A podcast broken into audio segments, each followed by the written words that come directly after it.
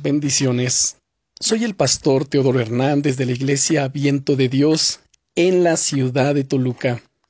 El devocional del día es Hambre de Dios. ¿Tienes hambre? No sé en qué momento del día estarás escuchando este devocional, pero hay bastantes probabilidades de que ahora mismo tengas hambre. Quizá incluso el hecho mismo de que te haya preguntado está haciendo que tu estómago haya empezado a rugir pidiendo por un poco de comida.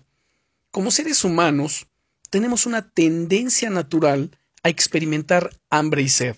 De hecho, ambas son una reacción fisiológica, un instinto de supervivencia mediante el cual nuestro cuerpo nos avisa de que necesitamos buscar alimento y bebida para así reponer nutrientes.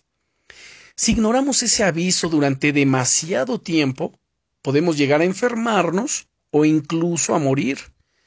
A nivel espiritual pasa algo similar. El hambre por Dios y por su reino es una reacción que tiene lugar en lo más profundo de nuestro ser y que nos lleva a buscarle. El salmista, de hecho, en el Salmo 42, verso 2, lo expresaba así. Mi alma tiene sed de Dios, del Dios vivo. ¿Cuándo vendré y me presentaré delante de Dios?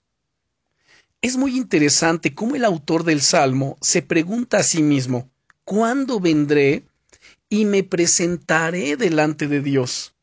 Es una buena pregunta. ¿A qué estaba esperando? Querido amigo, querida amiga, no dejes que tu alma pase hambre. No tienes que esperar. Hoy mismo puedes venir ante Dios y saciarte de su presencia.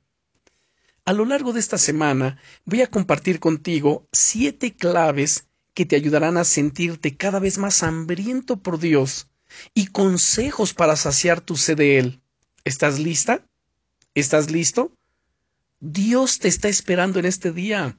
Y recuerda, estás en mi corazón y en mis oraciones. Bendiciones.